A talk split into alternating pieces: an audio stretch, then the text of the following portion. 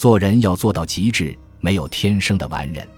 操守、事业都是日积月累渐至极致，从而使美德和声名齐聚于一身。